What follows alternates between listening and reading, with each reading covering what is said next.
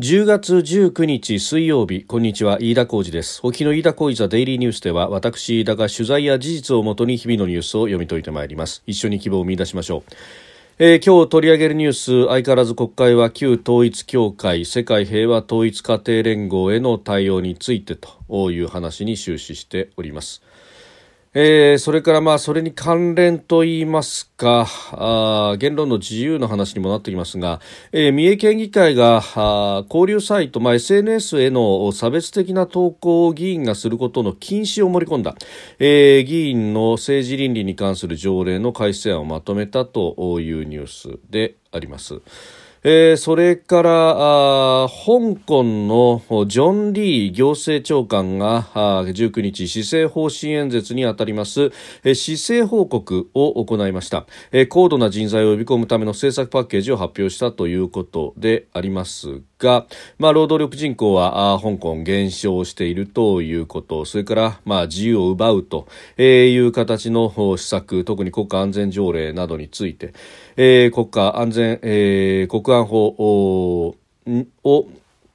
保管するものも香港で作っていくんであるというような、まあ、相変わらず自由を縛るという形の政策が打ち出されております。収録しておりますのが10月19日日本時間の夕方6時40分を過ぎたところです。すでに東京の市場閉まっております。日経平均株価の終値は昨日と比べ101円24銭高2万7257円38銭で取引を終えました。えー、決算を交換したアメリカの株式相場が上昇したということで今日も日,、日本の市場も上がったという形になったようです。えー、さて国会は旧統一教会、えー、世界平和統一家庭連合について、えー、宗教法人法に基づく解散命令請求の要件というもの、まあ、それに先立つ質問権の行使というところで、まあ、昨日、えー、その表明があり、まあ、この質問権の行使というのも週末あたりからすでに新聞事例のような形で出ておりましたけれどもで、えー、これに対してですねうんどういった線引きがあるんだというところで、まあ、あの昨日まではですね、えー、総理は刑法などの実定法規の定める禁止規定または命令、えーえー、禁止規範。また命令規範に違反という形に言及をしておりました、まあ、これはオウム真理教への解散命令の際に裁判所が示したものを踏襲した形でありましたけれども、まあ、あのこれに対してですね、えー、刑法だけだと、まあ、これは警察が絡む話にもなるし、えー遅いじゃないかというような批判が、まあ、出てきたと。野党は刑事訴追して確定判決を待つと何年もかかるじゃないかというふうに反発をしていてそして、えー、今日の答弁ではですね今度は民法の不法行為も入りうるというふうに述べたということで、まあ、そうなるとですね、えー、野党側はどう言うかというと朝令暮改にも程があると、えー、これは立憲民主党の小西洋之氏の、えーまあ、総理への批判の部分でありますけれども、まあ、こうなるだろうなと。結局世論に流されるような形でですね、えー、総理があるいは総理官邸が、えー、判断をコロコロ変えるということになると、まあ、これは、えー、信頼をただただ下げるだけというかあこんな、えー、分かりやすくレベルの低い、えー、ポピュリズムを平気でやるんだなという感じであります。まあ、あの本来であればあもしこの裁判所があ示したあ線引きというものを変えるんであれば、えー、もっと精緻なですね議論が必要だと、まあ、特にこの世界平和統一家庭連合に関してはあのその勧誘の仕方についての違法性に関しては最高裁の確かに判決が出ていて、まあ、これは民法上の規定というようなことになりますが民法上の不正不法行為と、え、いうことが、まあ、認定をされているということありますので、まあ、この辺りを足がかりにすれば、えー、解散命令を早く出せるんではないかというようなことは、まあ、これはあの実際にですね、えー、この問題をに特に、えー、被害者救済という形で、えー、当たっている弁護士の方であるとかが指摘をしているところであります、えー、ただ、まああのー、これ解散命令に関しては前例というものはこのオウム真理教とそれから明覚寺という、えー、2つの法人にしかないと。で基本的に、まあ、その2つの法人ともおその、えー、宗教法人の幹部トップなどが、えー、刑事訴追をされるという形があったということでもし判断を、えー、変えるということであれば、まあ、これはあの裁判所が最終的には判例ということになりますけれども。その前段として、え、請求をするにあたって政府として、えまあ、基準を変えるということになればあそれはそれなりの理論武装というものが、まあ、必要になってくると,、えー、というのも、まあ、これ、え、宗教法人法というものに基づいての解散命令請求という形になると、えまあ、もちろん今回の旧統一教会の問題というものそしてその根深さというものがあるにせよ、え、対象はこの旧統一教会だけではなくえすべ、ての宗教法人が絡んでくる話にもなってくるということですのであまりいい判断をコロコロとお変えになるというようなことは、えーまあ、法律の運用に C が勝るんではないかという危惧を抱くという形にもなってこようと思います。でまあ、ただ、まあ、与党も与党なら野党も野党というところで、えー、同じですねこの今日の、え、参議院の予算委員会の中で、え、立憲民主党の内越さくら氏、えー、衆議院議員があごめんなさい参議院議員が、えー、質問に立ちましてで、えーまあ、今回この旧統一教会との接点があ次々とま発覚しているというふうにされている山際経済再生担当大臣に対しまして信者かどうかを正すという場面があったということであります。まああの非常にですね、まあ、こういったたところにま踏み込むというのを軽々とやってのける議員いうところにですね私は驚きを隠せないし、えー、まあ生きとこ来るところまで来たのかという感じになります。というのも、えー、まああの信教の自由憲法で保障されているということそしてまあ公人であると言いながらですね、えー、大臣のじゃあ閣僚のその資格要件の中にですねじゃあ何々という宗教を信じていないということを入れるということなのか、まあ、これですね、まあ、これがまあ、内越氏があのその場で思いついた質問なのか、えーまあ、党として、どこまで、その質問作成等々に関わったのか、まあ、基本的には、えー、党の方針というものはあるにせよその表現であったりとか聞き方など、えー、質問に関しては、えー、議員さんが個人でさまざまなところから情報を得ながら、えー、決めていくという作業がありますので一概にですねこれが立憲民主党の全体の方針であろうということを断言することはできませんけれどもただ、えー、こうした議事録に残る形でですね閣僚のその要件にじゃあ、あの信仰というものをじゃ含めるのかというようなことになってくると、まあ、公党としてこれは、えー、きちっと見解を問わなければいけないそれもこれは、えー、立憲民主党トップに、えー、きちっと見解を問わなければいけないということになろうと思います。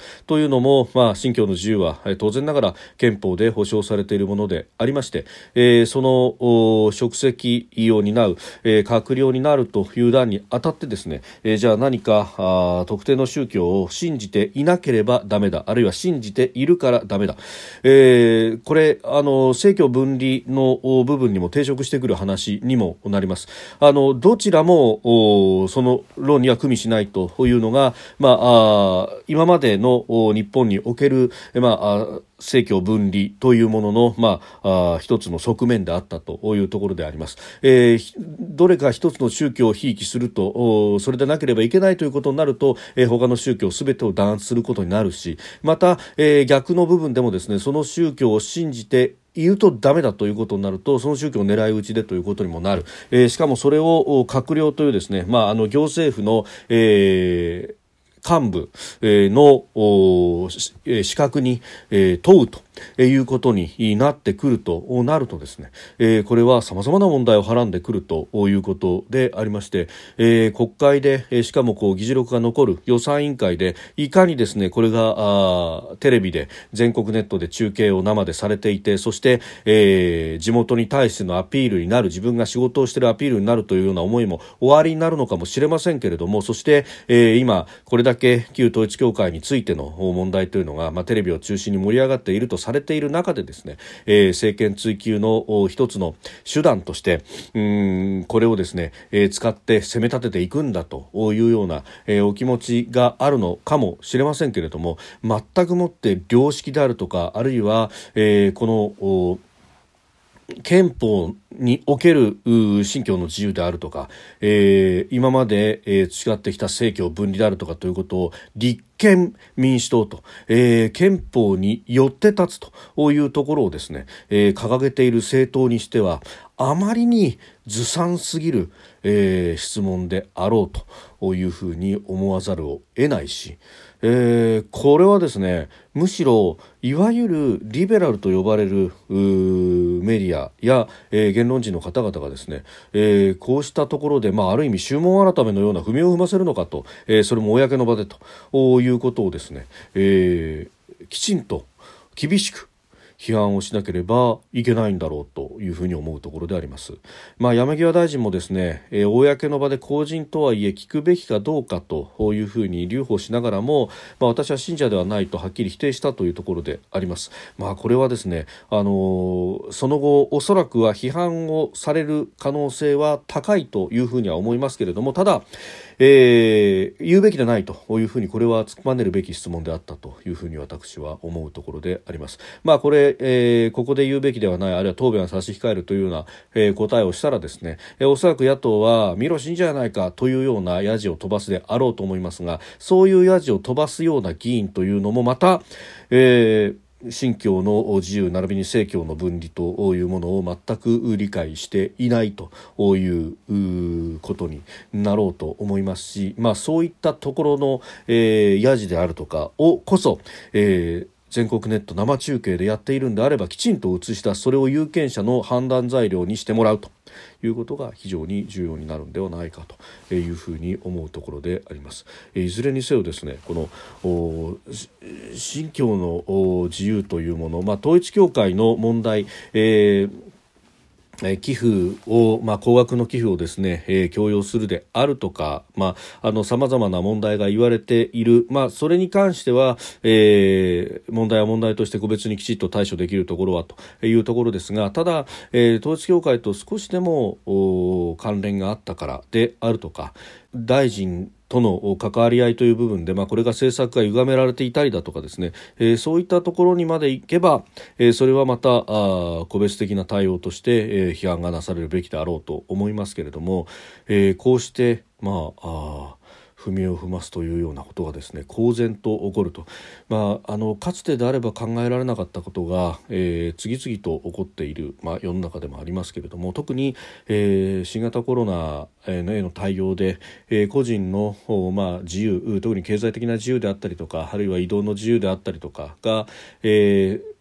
陽性という名のもとに、まあ、空気によって縛られてきた。この空気によって縛られることの問題点というものは私もここで何度も指摘申し上げたところでありましたけれども私が指摘したあるいはあの時に危機感を持っていた以上にですね、えー、非常に問題だなと思うのがこうして、えー、自由を縛ることができるんだと。しかも、まあ、法律によらず公権力によらず世の中の空気によって、えー、縛っていくことができるという、え、前例をですね何かあ作ってってしまったようなところがあって、えーまあ、この今回の新居の自由もそうですが、えー、ひとたびですね、えー、その怪しい団体との関連があるのだとか、えー、そういった、まあ、レッテル張りのようなものをここは批判をしてもいいんだと、えー、ここは叩く空気を作ってもいいんだと、まあ、あのコロナの時にですね一番最初期に飲食店が悪いんだと飲食店を叩けばいいんだというようなことが起こったのと全く同じことが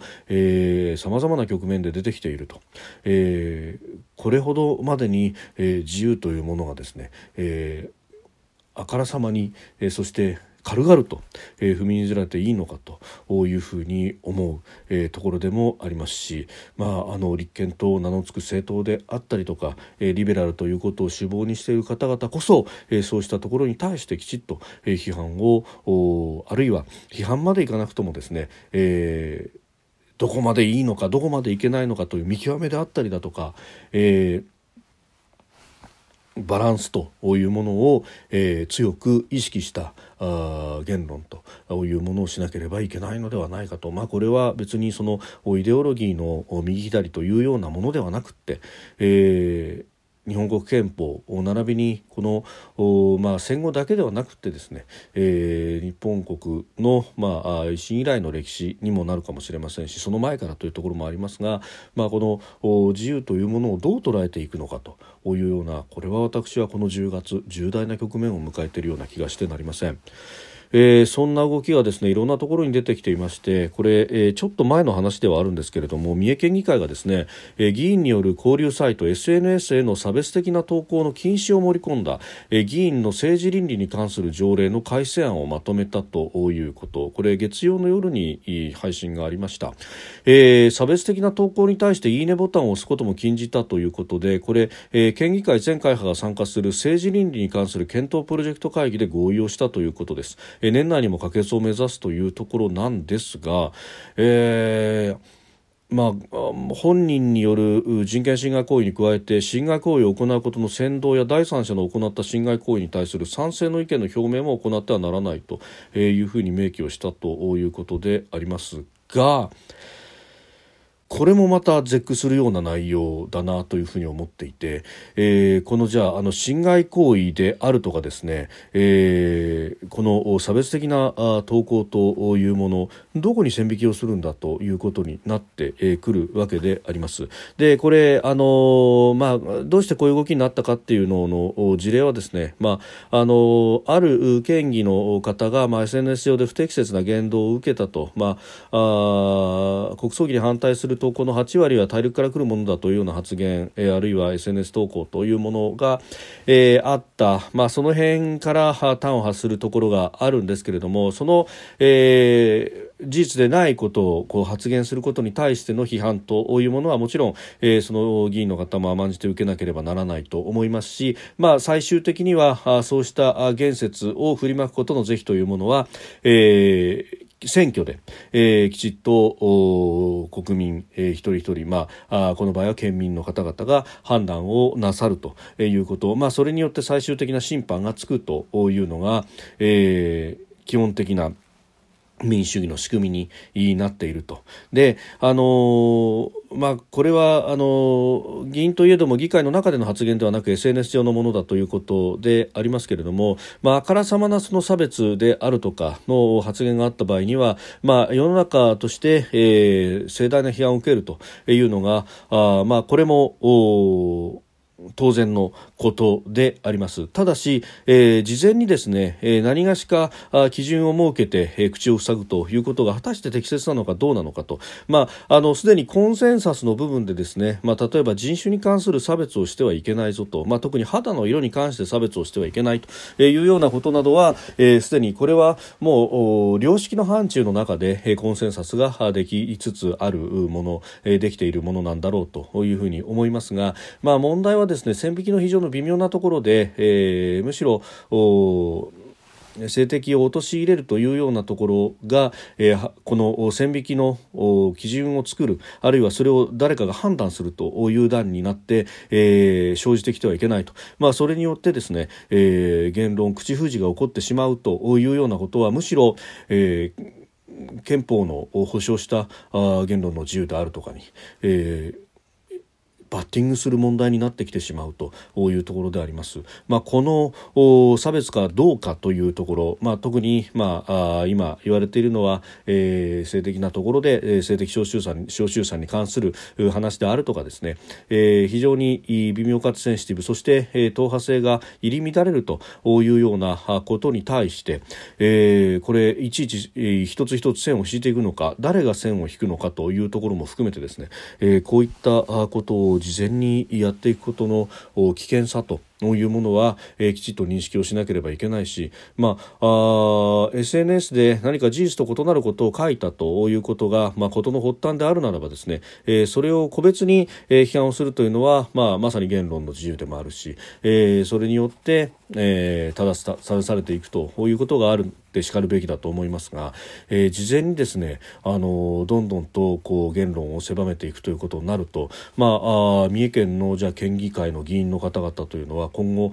えー、恐ろしくて発信ができないというようなことになっていくとなると、えー、それはかえって民主主義を既存するということにもなっていくし、えー、むしろそういった差別意識であるとかというものが表には出ずどんどんとアングラ化していくということはより恐ろしい世界になっていく、え、ことにもなってしまうのではないかと。いうふうに非常に思うところでもありますしこれもまた、えー、その言論の自由とか、えー、そういったものに対しての非常にこう甘いというか、えー、認識が何か一方に偏っているのではないかなとこういうことを強く思うところであります。でまあ、あのそうした言論の不自由さがですねすでに、まああの行われているといいますか、まあ、独裁国では、まあ、そういったことが当たり前になってきているとそして言葉尻を捉えてですね、えー、政敵を失脚させるなんていうことはもう日常茶飯事で起こっている、まあ、それによってですね、まあ、庶民は特に、えー、お互いに口を紡ぎ合うと政治に関する話などはしないというのがもう当たり前になっているというのが、まあ、例えば中国であるとかもそうですし、えー、かつては言論の自由があったのに今やそれが全く